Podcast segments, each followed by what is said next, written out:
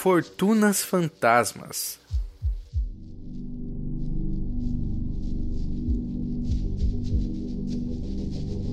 Essa história não se passa em uma cidadezinha desconhecida, daquelas onde a luz elétrica ainda teme em não alcançar.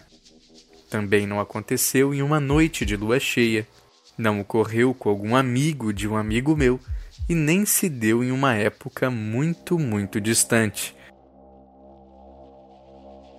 Não. Essa história aconteceu em 2006, na cidade de Assunção, a capital do Paraguai. No dia 9 de agosto daquele ano, os moradores dos arredores do Parque Cabaleiro estranharam a intensa movimentação de máquinas pesadas que revolviam as terras daquele espaço público. Assustados, chamaram a polícia e com ela veio a imprensa. No dia seguinte, o fato estava esclarecido. Não era uma escavação qualquer, mas uma busca por um tesouro escondido. Ocorre que o dentista e caçador de tesouros Vilfrido Portilho e o general Porfírio Ramírez, então presidente do Superior Tribunal de Justiça Militar, procuraram um terceiro sócio para sua empreitada, o ministro da Suprema Corte Paraguaia, Victor Nunes. Portilho estava de posse de um mapa que garantia que naquele lugar estavam enterrados 500 quilos de ouro, ocultados durante a guerra contra o Paraguai, conflito armado que mobilizou o sul da América e devastou o país vizinho entre 1865 e 1870. Nunes, o terceiro sócio, foi a engrenagem que faltava para convencer o prefeito da cidade, Henrique Rieira, a autorizar a escavação. No acordo, caso fosse encontrado algum tesouro, metade ficaria para o poder público e a outra metade, junto aos custos de reparação, para os caçadores. Nada foi encontrado, no entanto, e os reparos nunca aconteceram.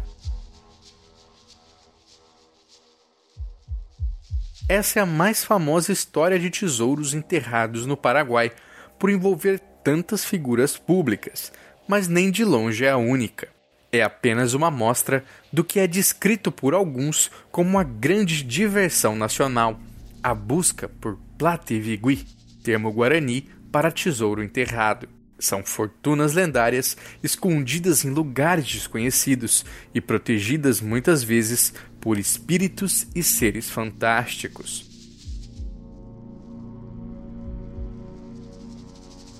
No Brasil, encontramos diversos mitos e lendas envolvendo tesouros enterrados, sempre vinculado a contextos locais de exploração de riquezas.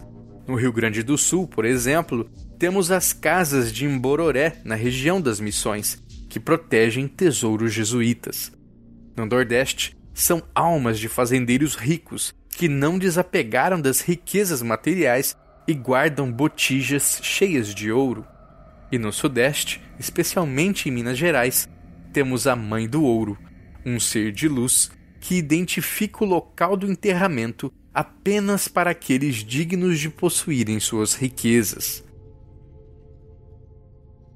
Neste programa, vamos dissecar o imaginário popular, refletindo sobre o que ele evoca no simbólico. Assim, veremos que estes mitos e lendas, em última instância, não dizem sobre monstros encantados, mas sobre nós mesmos, eu sou Andrioli Costa e este é o Popularium.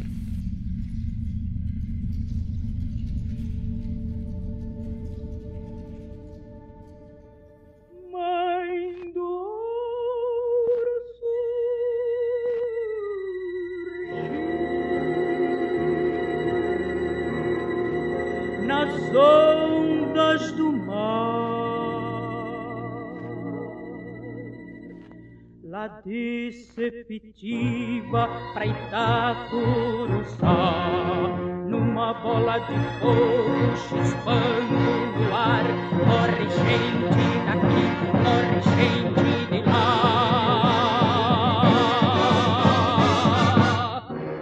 Lá tem a mãe do ouro seus filhos da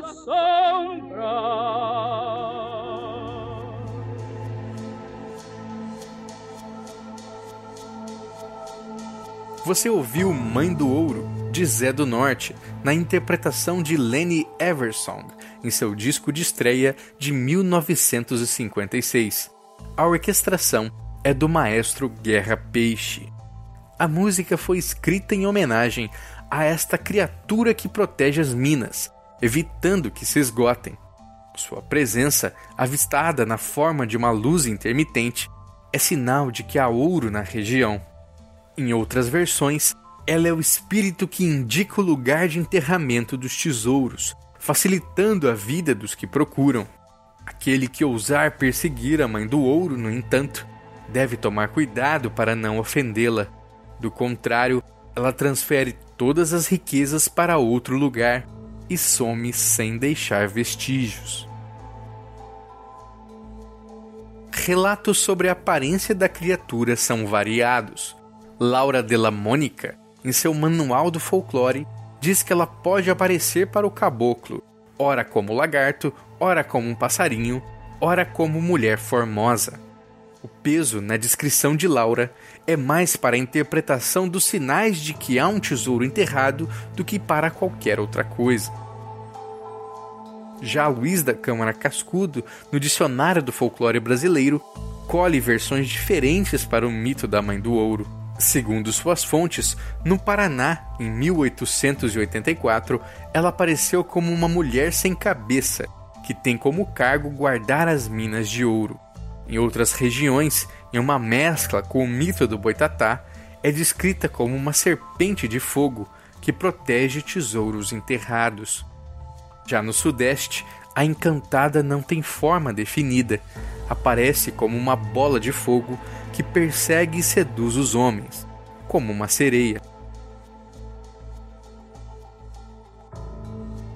Interessante notar que em algumas regiões, como em Goiás, por exemplo, a parte feminina do mito fala muito mais alto e a sedução pela riqueza ganha também ares de erotismo. Dizem nesses locais que a mãe do ouro protege as esposas com maridos ruins, especialmente aquelas vítimas de violência doméstica. Nesses casos, a mãe do ouro se transforma em uma bela mulher de cabelos loiros e voz encantadora, que seduz e atrai o marido criminoso para sua caverna. Desse dia em diante, o homem nunca mais era visto e a esposa conseguia seu livramento. Em Simões Lopes Neto, do Rio Grande do Sul, encontramos uma versão bem diferente. Nela, a mãe do ouro era uma mulher do povo antigo, que, castigada pelo céu, caiu sobre o solo. De seu corpo surgiram as serras e morrarias, seus ossos se tornaram pedra, sua carne, terra e os cabelos, mato. Os veios de ouro que percorrem a pedra são os nervos da mulher amaldiçoada, e as luzes que ela emite são seu pedido de socorro. Um dos relatos mais antigos da Mãe do Ouro foi publicado num periódico literário chamado Jornal da Família, que circulou no Rio de Janeiro entre 1863 e 1878. Nele, a origem da Mãe do Ouro é descrita como sendo uma história indígena, ainda que, conforme o próprio redator, essa lenda foi provavelmente ampliada e estabelecida pela imaginação dos colonos portugueses. Vamos tratá-la então como uma ficção, embora diga muito sobre a época e seus costumes. Na edição de fevereiro de 1877, o jornal conta que a mãe do ouro era filha do sol, que se apaixonou por um belo cacique. Assim, ela foi castigada pelo seu pai e agora, ao invés de derramar seus deslumbrantes tesouros pela face da criação, era forçada a escondê-los. O cacique amante, por sua vez, foi tornado em árvore. A maldição dos dois só acabaria quando os homens não cobiçassem mais o ouro da terra escreve o jornal. Enquanto não chegam esses tempos, espiarás, ó filha rebelde e ingrata, os enormes crimes que por tua leviandade os filhos dos homens, devorados pela sede do ouro que imprudentemente ateaste em seu coração, vão perpetrar sobre a terra, ensopando-a de lágrimas e sangue. Medeiros de Albuquerque, autor de nosso hino da proclamação da República, também fala da Mãe do Ouro e sua relação com indígenas, no livro Um Umbigo de Adão, escrito em 1932. O autor relata uma história sobre o indígena que certa vez descobriu o lugar da caverna da Mãe do Ouro. O local estava protegido por um poderoso guardião, então, ao invés de invadir imediatamente, o homem resolveu ir até a cidade reunir um bando de homens para a empreitada. Tempos depois, seu cadáver foi descoberto na beira do rio, completamente desfigurado. Não tinha os olhos, pois vira o que não deveria ver. Não tinha o nariz, pois farejara o esconderijo da encantada. E não tinha boca, pois falara demais. Temos aí a instituição da ritualística do desenterro dos tesouros, não basta encontrar, é preciso ser digno. Outra descrição diferenciada da encantada está em Angela Xavier, em seu livro sobre as lendas de Ouro Preto. Ela a descreve como uma mulher muito bonita, coberta de ouro e com a cabeça cheia de bichos. É crença geral que quem conseguir limpar seus cabelos ficará muito rico. A mãe do ouro aparece sempre a partir das 19 horas. Vaidosa, dizem que penteia seus cabelos e que no chão caem as pepitas. Veiga Miranda, em seu livro Mal Olhado de 1925, também faz a relação com os cabelos da mãe do ouro. De sua cabeleira de estrelas iam caindo todas, uma a uma, apagando e virando pedras. A mulher que visse desprender uma dessas luzes e fizesse um pedido antes de ela se apagar, seria servida pela mãe do ouro em seu castelo. Percebemos então um isomorfismo entre o brilho, o ouro e as estrelas cadentes, representadas pelo desejo prometido. Isso fica ainda mais claro no relato de Hugo de Carvalho Ramos, escritor goiano que escuta uma versão de que a mãe do ouro percorreria o céu estrelado com seu listrão ardente. Aquele que vê sua passagem deve correr até a cozinha e retirar do fogão a lenha um tição em brasa. Com ele, fazer um sinal da cruz com fogo em direção ao céu. A mãe do ouro cede então aos sortilégios do homem e se arrebenta em sua frente em estrilhas, lascas, pedroucos, calhaus e blocos, tudo de ouro maciço e do mais puro quilate. Se há uma constante em todas as histórias de Mãe do Ouro, é o brilho fantasma que ela emite pela noite. A bola de fogo chispando no ar, de que fala a letra de Zé do Norte, é uma constante em histórias sobre tesouros escondidos no mundo todo, normalmente ligada às almas dos mortos. É o caso do Fofolette, na França, a English, a luz louca da Alemanha, o Jack O'Lantern, na Inglaterra, e Willow the Wisp, nos Estados Unidos. Em Portugal, as chamas, conhecidas como alminhas, seriam os espíritos daqueles que deixaram dinheiro enterrado e que não se salvarão enquanto ele permanecer escondido. Há também o farol dos Andes, na Argentina e Uruguai, um clarão que escapa do esconderijo dos tesouros. A luz fantasma corresponderia a um fenômeno bastante conhecido, o fogo fato. Muito comum em ambientes com alta concentração de matéria orgânica em decomposição, como pântanos e cemitérios, o fogo fato resulta, ao que tudo indica, da produção de dois gases, metano e fosfina, que entram em combustão espontânea com o ar. O resultado é uma breve chama azulada, acompanhada de um estrondo que assusta os passantes. Esse entendimento, descrito pelo biólogo americano Newton Harvey já em 1940, não invalida a simbólica do fenômeno. Gaston Bachelard, epistemólogo francês, propõe que o devaneio, diríamos o imaginário, não cessa de retornar aos temas primitivos, a despeito do pensamento elaborado e contra a própria instrução das experiências científicas. Para nós, provoca ele, o passado é visto como ignorância e o devaneio como impotência. Mas as pulsões desse imaginário ancestral ainda hoje guiam homens e mulheres a uma busca desenfreada por um tesouro lendário, um prêmio sobrenatural pelos seus sacrifícios em vida.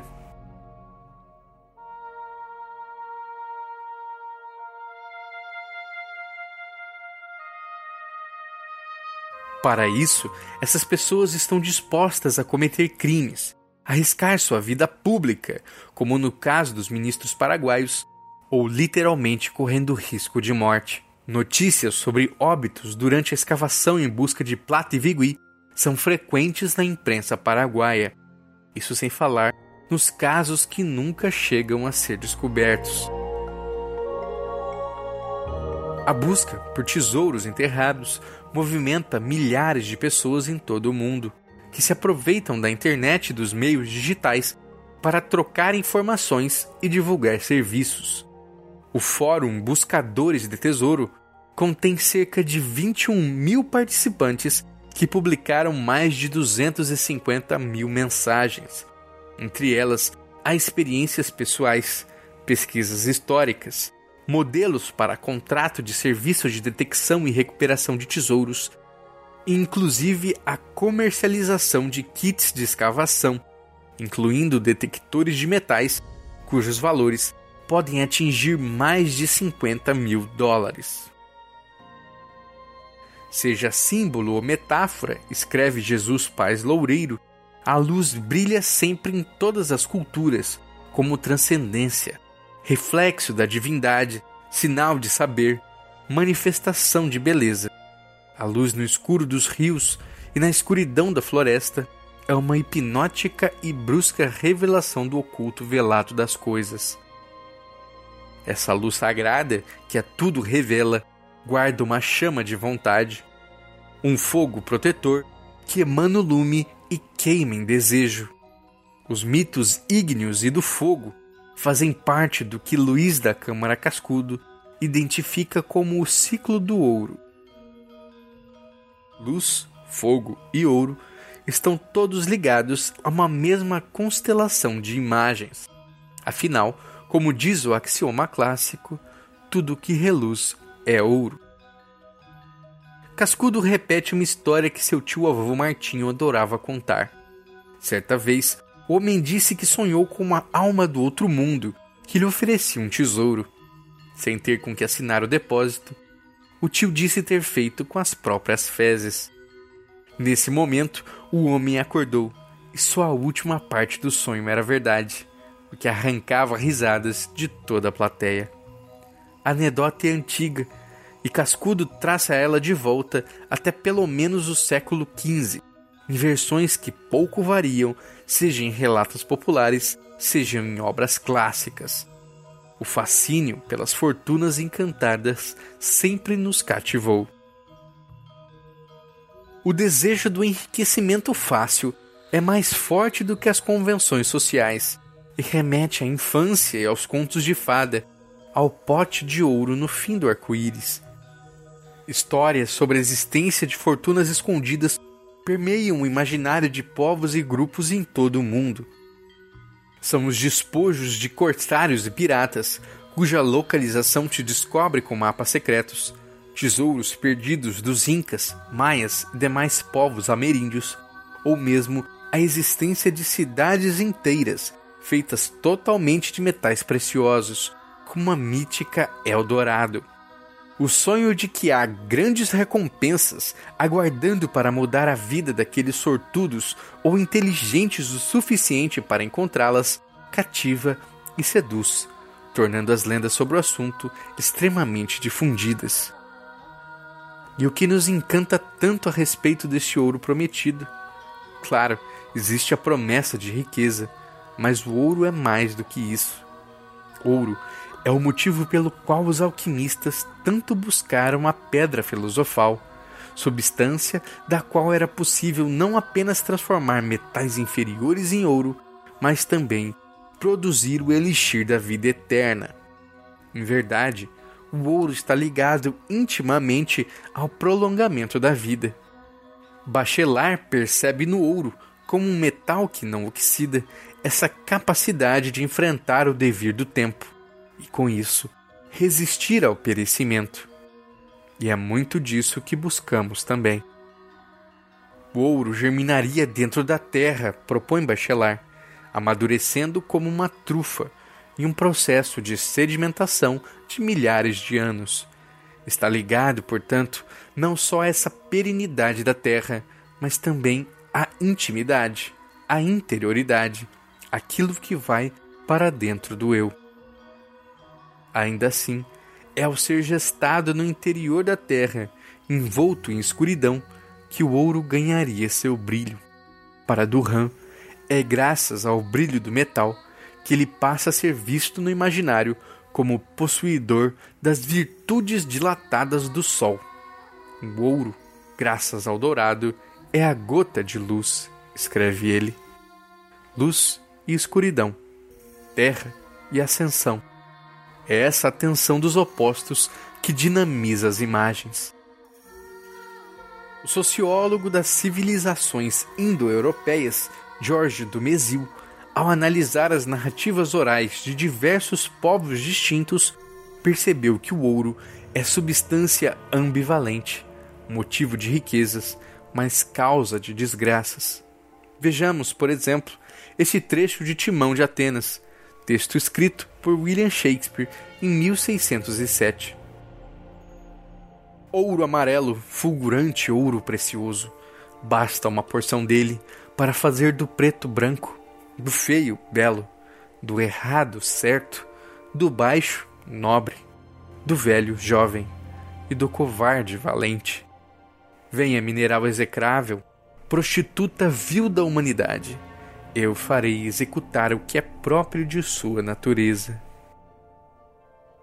Se por um lado podemos ver o ouro é o sol, o dom divino, a eternidade, é também o vil metal que corrompe e destrói, como vimos em Shakespeare. É ele que desperta o que há de melhor e de pior do ser humano, tanto na vida quanto na morte. Ainda conforme do Mesil, o ouro frequentemente está ligado ao enterramento e ao enterro, a fim de assegurar confortos e riquezas no além. Muitas vezes, este ouro escondido é fechado num cofre ou caldeirão, esses acessórios habituais do tesouro lendário reforçam a polarização do ouro no seio dos símbolos da intimidade. Histórias envolvendo o enterramento de tesouros em potes e panelas são extremamente comuns no Brasil. No Nordeste, são conhecidas as histórias das botijas de ouro, escondidas por gananciosos coronéis que não conseguiram se desapegar das riquezas materiais, ficando eternamente ligados à terra. Gilberto Freire, em Casa Grande e Senzala, descreve essa situação.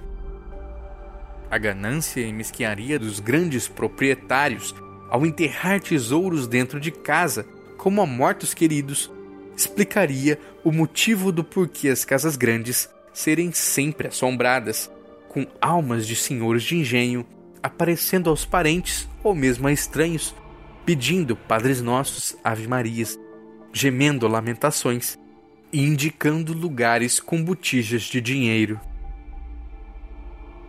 No centro-oeste, os tesouros protegidos por espíritos são conhecidos simplesmente por enterros. E se os imaginários de ouro e fogo estão intimamente ligados, seu substrato também é verdadeiro. Mário César da Silva Leite colhe no Mato Grosso uma versão bastante comum dessa crença. Dizem que se aquele que encontrar o tesouro não for merecedor, em lugar de ouro, quando abrir a botija, vai encontrar apenas pedras de carvão. Ricardo Pieretti recolhe no Pantanal algo semelhante. Dois amigos encontraram enterro, escreve ele. Um deles tinha a intenção de matar o outro e ficar com o botim sozinho. Quando conseguiram tirar o pote de barro e o abriram, viram que só havia carvão. Mal intencionado ficou nervoso e foi embora, sem levar nada. O outro achou que o carvão podia ser usado para acender o fogão a lenha e o levou para casa. Mais tarde, quando entregou o carvão para sua mulher, viu que ele havia se tornado em várias moedas de libras esterlinas. Além das boas intenções, Cascudo chama atenção para toda uma ritualística que existe sobre o enterramento. Os tesouros dados pelas almas de outro mundo dependem de condições, missas, orações, satisfações de dívida e obediência a um certo número de regras indispensáveis. Trabalhar de noite, ir sozinho em silêncio, identificar os tesouros pelos sucessivos sinais deparados e, se conseguir arrancar o ouro, deixar sempre uma moeda para trás, jamais carregar tudo. Frederico Fernandes, por sua vez, houve a recomendação de riscar uma cruz com o próprio sangue sobre o pote logo que ele for encontrado. É o modo de evitar que os espíritos mudem o ouro de lugar. No livro Tesouros Ocultos, o famoso caçador de relíquias mexicano Benito Chaves Hernandes alerta que os espíritos protetores podem possuir o corpo dos buscadores ou mesmo acompanhá-los após a remoção do tesouro para assediar sua casa e sua família. A solução, diz ele, não são feitiçarias ou exorcismos, mas a crença em nosso Senhor Jesus Cristo. Gonzales Torres sugere que após uma escavação bem-sucedida, honrem-se os protetores de tesouro com uma missa ou novena dedicada às suas almas. A iminência da salvação da alma aprisionada ao enterro pode causar a irritação das forças infernais. Para proteger-se do assédio dos inimigos diabólicos, Cascudo sugere desenhar um sinal de Salomão, a estrela de dois triângulos, e trabalhar dentro dela livre das investidas de Satanás. Mas quais motivos podem levar alguém a enterrar dinheiro, joias ou artefatos de valor? Por que encerrar embaixo da terra o acumulado de anos de trabalho ou objetos de grande estima? Vários podem ser os motivos: guerras, assaltos, a inexistência de bancos na região ou qualquer outra circunstância conjuntural. No entanto, o que todas as opções têm em comum é a presença de uma forte sensação de insegurança por parte do possuidor dos tesouros. Assim como toda lenda, a crença na existência de tesouros escondidos no subsolo possui um pano de fundo histórico que lhe serve de sustentação. No Paraguai, a força desse imaginário vem com a construção das missões. Algumas versões dizem que os jesuítas utilizavam a evangelização como desculpa para procurar ouro. Outras, que o monopólio da exportação de erva mate, couro e tabaco que os jesuítas possuíam gerou as imensas riquezas de que tanto se fala. Ocorre que em 1750, no entanto, Portugal e Espanha estabeleceram o chamado Tratado de Madrid, que versava sobre os limites de suas colônias na América do Sul. Com a ordem da coroa espanhola, os jesuítas foram obrigados a partir com uma mão na frente e outra atrás, sendo inclusive despidos para que se averiguasse se levavam consigo ouro em suas vestes. Mas que tesouro seria esse? Fala-se de uma quantidade muito grande, cerca de 27 toneladas de ouro, que estariam reunidas em um único lugar. Remetendo a essa época, quando história e memória se fundem em uma coisa só, surgem as primeiras narrativas orais sobre os tesouros ocultos, permeadas por doses de misticismo e sobrenatural. É o que relata González Torres em Folclore del Paraguai. Diz ele: Quando os padres jesuítas partiram de Missões, esconderam em um lugar deserto todos os seus tesouros, dinheiro, joias e livros de sua sabedoria. Para isso, construíram edifícios com profundos e largos túneis subterrâneos, entregues à proteção de índios maus ou espíritos e monstros. Relatos envolvendo os tesouros deixados pelos jesuítas espalharam-se por toda a região das missões, especialmente no Rio Grande do Sul. Gonzales Torres menciona uma das versões mais conhecidas da região, a lenda da Imbororé, uma casa de pedra branca sem portas nem janelas, cujas peças, ou quartos e corredores, estariam cheias de ouro. O local ainda estaria sendo construído quando se deu a expulsão dos padres, e o velho índio, cacique em Bororé, teria recolhido de toda a região as riquezas dos templos e as guardou na casa, que vigia dia e noite à espera do retorno dos jesuítas. Os sacerdotes certamente eram possuidores de grandes riquezas, mas ao lendário coube multiplicar estas fortunas.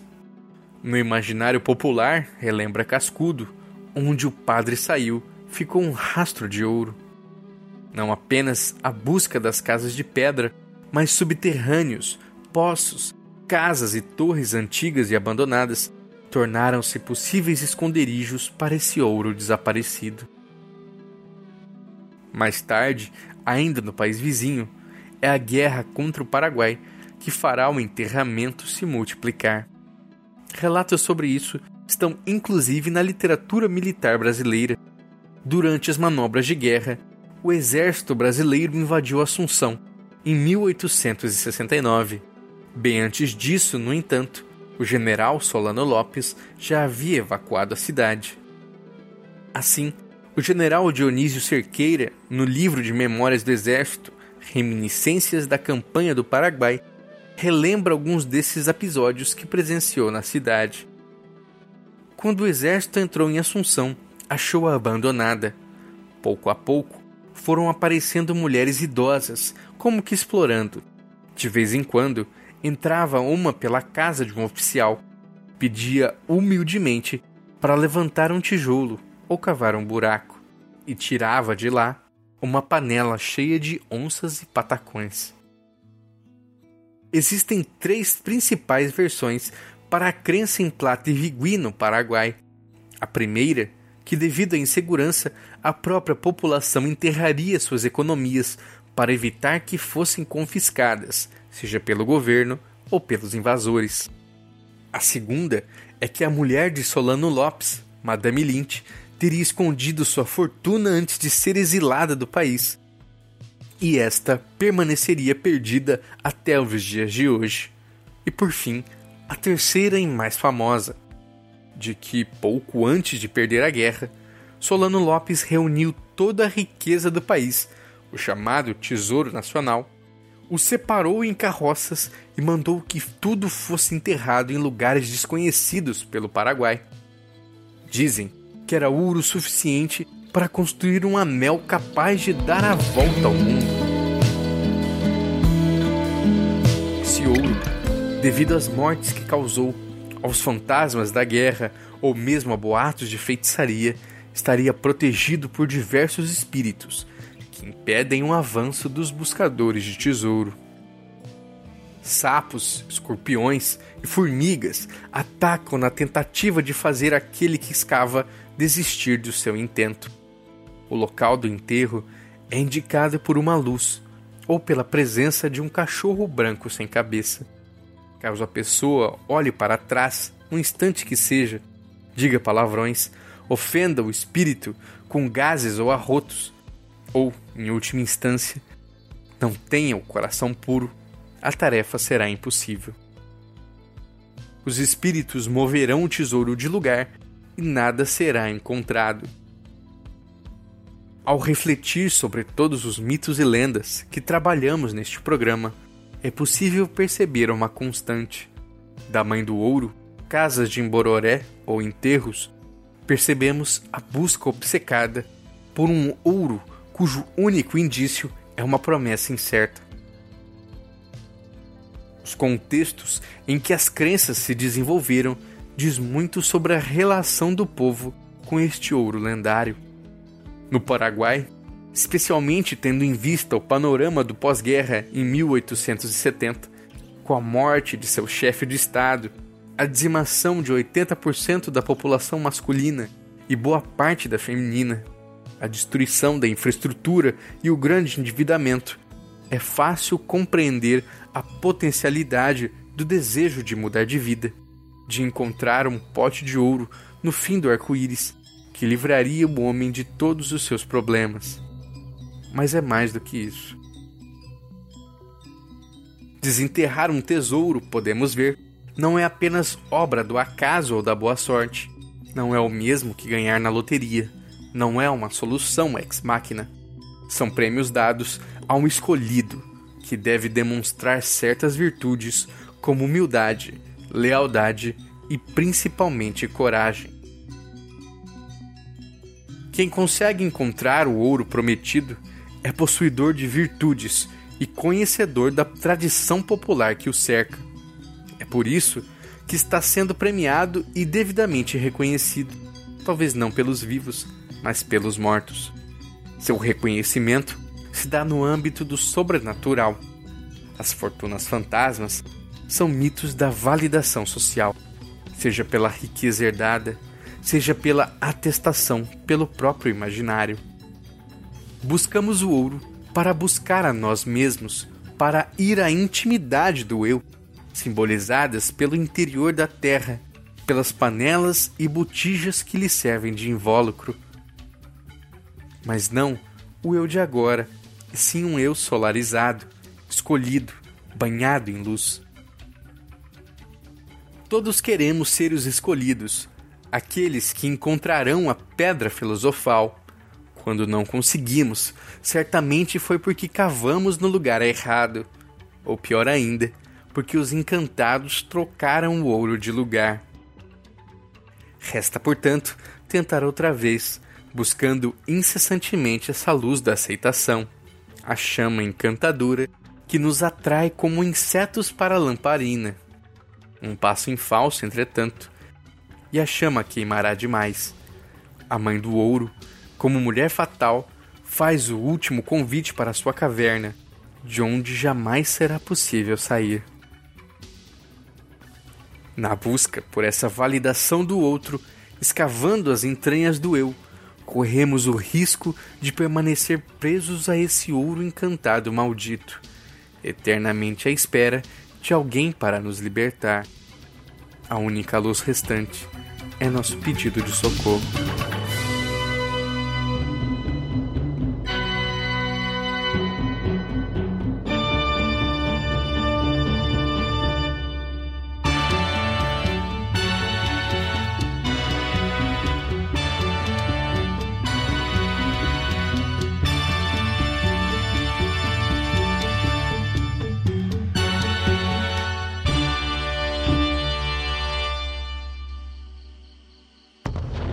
Popularium é trazido até vocês pelo Mundo Freak, pelos apoiadores que contribuem mensalmente no Apoia-se para um conteúdo de qualidade. Faça parte você também. Acesse mundofreak.com.br. Lá você encontra o roteiro completo do podcast e suas referências bibliográficas. Este episódio foi escrito por mim, Andrioli Costa, o colecionador de sacis Acesse colecionadordesacis.com.br. A edição é de André Fernandes. Até a próxima!